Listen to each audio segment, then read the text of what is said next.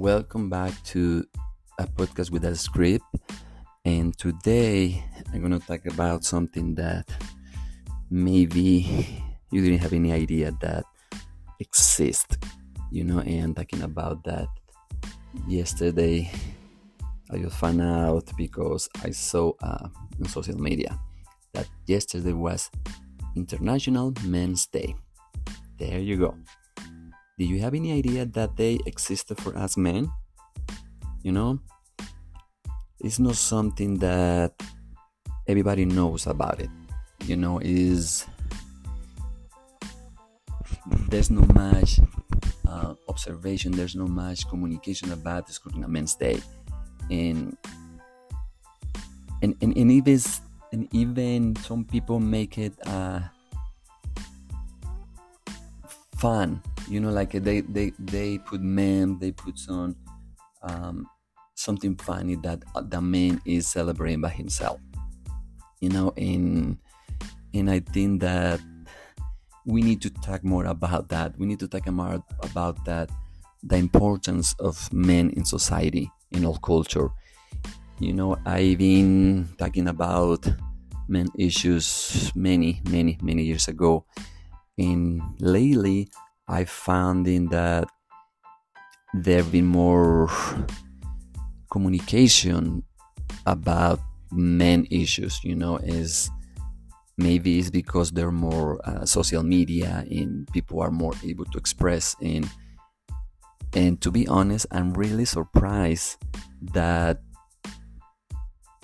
more women are willing to talk about men issues to talk about men emotions, how they feel, their wants, and that's very that's very interesting to me. And I'm glad that more people, more women in particular, are understanding more our needs because their moms, you know, their sisters, they are really good part of society.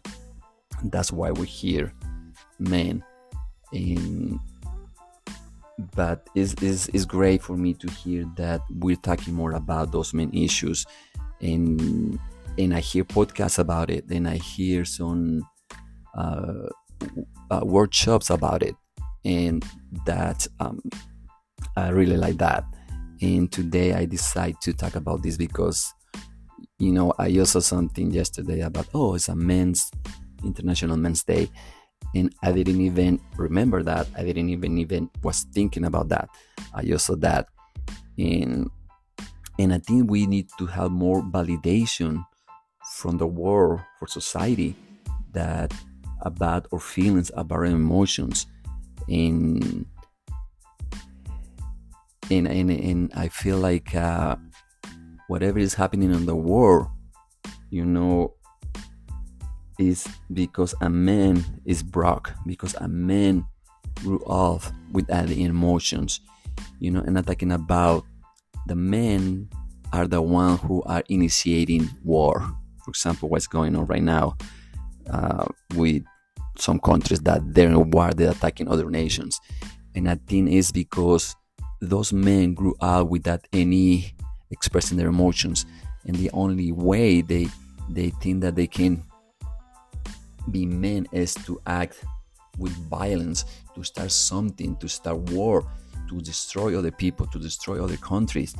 And and as it's time for us to really wake up and and have more of this uh, situ- situation addressed, you know, like talk more about this, like uh, feelings, emotions that you it's okay you can cry, you know, that you are important, that you are loved, that you're not alone uh, that you know always the bad in the relationship that you know always the bad men just walking around bothering females or or treating people really bad you know because you're a man you think like you need to act violent just to to feel like you are a man.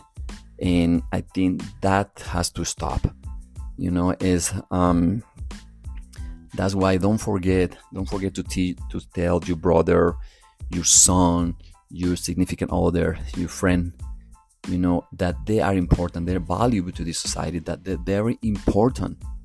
And and it's okay it's okay to cry it's okay to have emotions it's okay to make mistakes it's okay to start over again and it's okay not to be able to be the handyman in the house you know you have like everybody else you have you know things you're able to do certain things. You know you know be you know because you're a man you're the one who's gonna fix everything in the house. No it doesn't have to be that way. You are working you are doing your best to to provide to your family to provide for everybody that is around you. That's that thing is good for you. That doesn't mean because you are not able to fix the tv to fix the something mechanical in the house. That doesn't mean that you're not a man because you're not able to fix that. You know we really had to stop that. And and i was listening to a podcast and it was about again men issues. And and there's a few things that most men are struggling. And that be that don't put themselves first. They always try to fix everybody else. They always try to be be the provider and no think about themselves. And and also is that they don't even think about a hobby something that they can do by themselves you know? And another thing like um, they don't have the confidence to make friends because they think that they only need to do whatever the people around then are expecting them to do. And i and i want to i want to raise my voice and talk about that. And i wish that you are listening to this this episode. Even if you're a woman or a man please say it.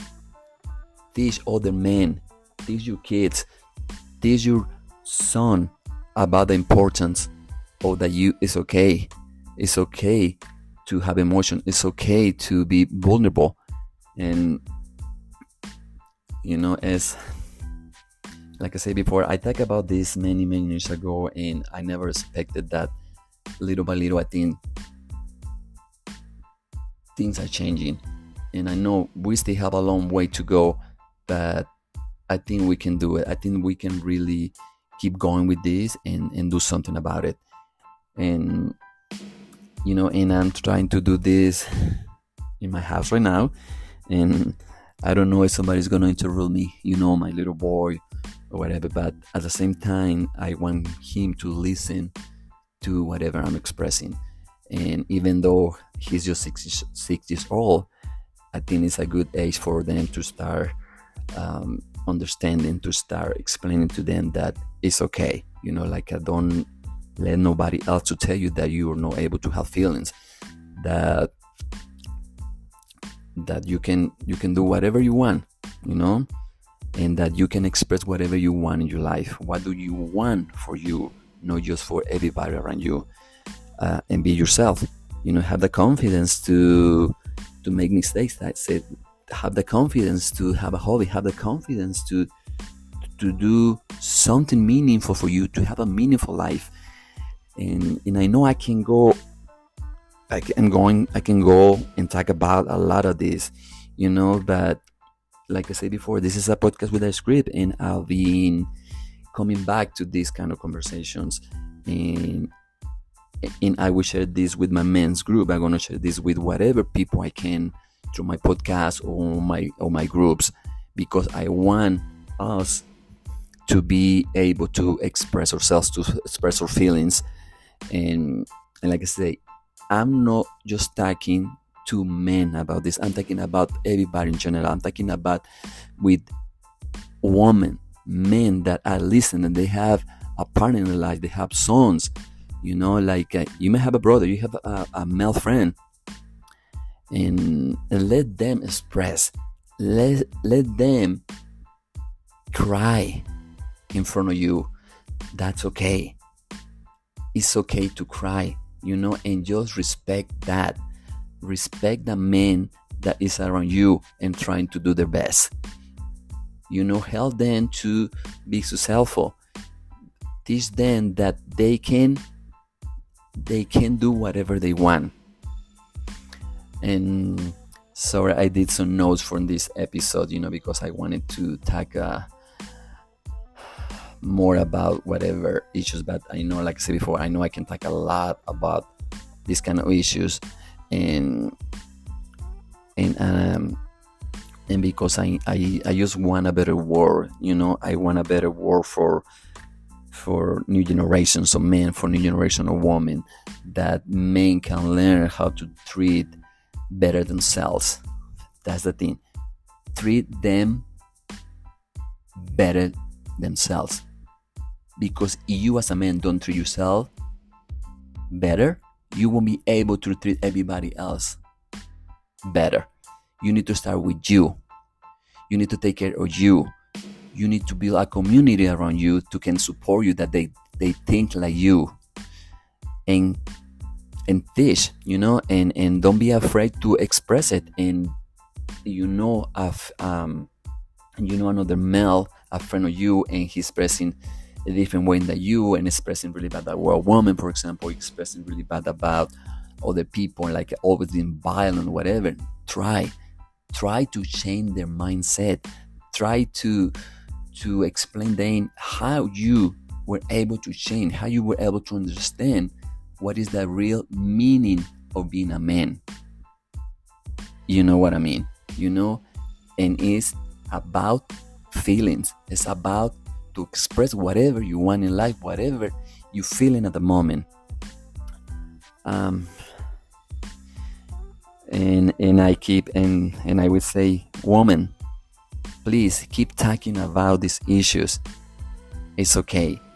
You know is um i wish i later about some information that uh, some workshops or information that some women are expressing about protecting men, talking about men, and and and expressing whatever other women are thinking about a man should should do. Like a man is the one who always need to be a provider. The man is the always who need to be uh, one who doesn't express the feeling. That one who always needs to fix whatever is happening in the house and, and fix everything. You know, it doesn't have to be like that as um, you know you allow yourself to start over. Allow yourself to make mistakes and keep going. And please please please look check for community on men. You cannot do this by yourself you feeling the struggles. You need to build community. You know i am part of your community. You can talk to me. You can be part of my group. You can start your own group. And believe me, this world will be better if we start understanding that men are needed, that men are necessary in this society, and that we can express and we can provide better things to this world by just being us. But no way for everybody to to tell us what to do, to tell us how to feel. And and please, if you you want to get in contact with me, do it through my podcast. And if you see me, let me know and let me know what you think about this and let me know if you're planning on doing something about this and maybe you can start a, another men's group or we can build a bigger war a men's group. You know, right now, so far, I have 55 members and it's growing. And I'm so glad, I'm so glad that that more men are willing to be in my group and and, and express and, and feel that they are needed. And and I guess for now it's all I want to say. And I will keep talking about this like I said before. Is men are important Again, I will repeat it men are important and men are okay if they cry. I okay they have feelings. And you know, and and I think that is the hard thing for me about a podcast with a script because sometimes I lose part of whatever I want to say, but at least I think I'm talking about the most important stuff. And I hope that you really understand whatever I'm saying. And I will keep going. I will keep talking about this and I will be keep listening to other people who are talking about the similar things that I'm talking about, men issues. And and I'm really, really, really glad, again, as I said before, that women I'm talking about this, like they feel the need for uh, men to express that they they are understanding this and telling the rest of the world, not just men, but other women about our struggles. You know, that way some women can understand their struggles as a man and have a better world where we can really express ourselves and not just act by instinct, not just act by being violent. You know, like uh, that's not the way a man should be. Just to start a, a war, to start, yeah, to start a war, to have, um, to start a destruction. You know, because those are broken kids. Those are broken men that they grew out without expressing themselves, and that's why this war has to change and be better. Who are the ones who start war? Men, like I said before, because they don't know how to express themselves, the frustrations. And again, thank you so much. Thank you so much for listening to me to this episode, and I hope that you can share this episode with somebody who think that uh, we need this uh, episode. And I love you, everybody. And I hope you have a wonderful day. And thank you again. Thank you again.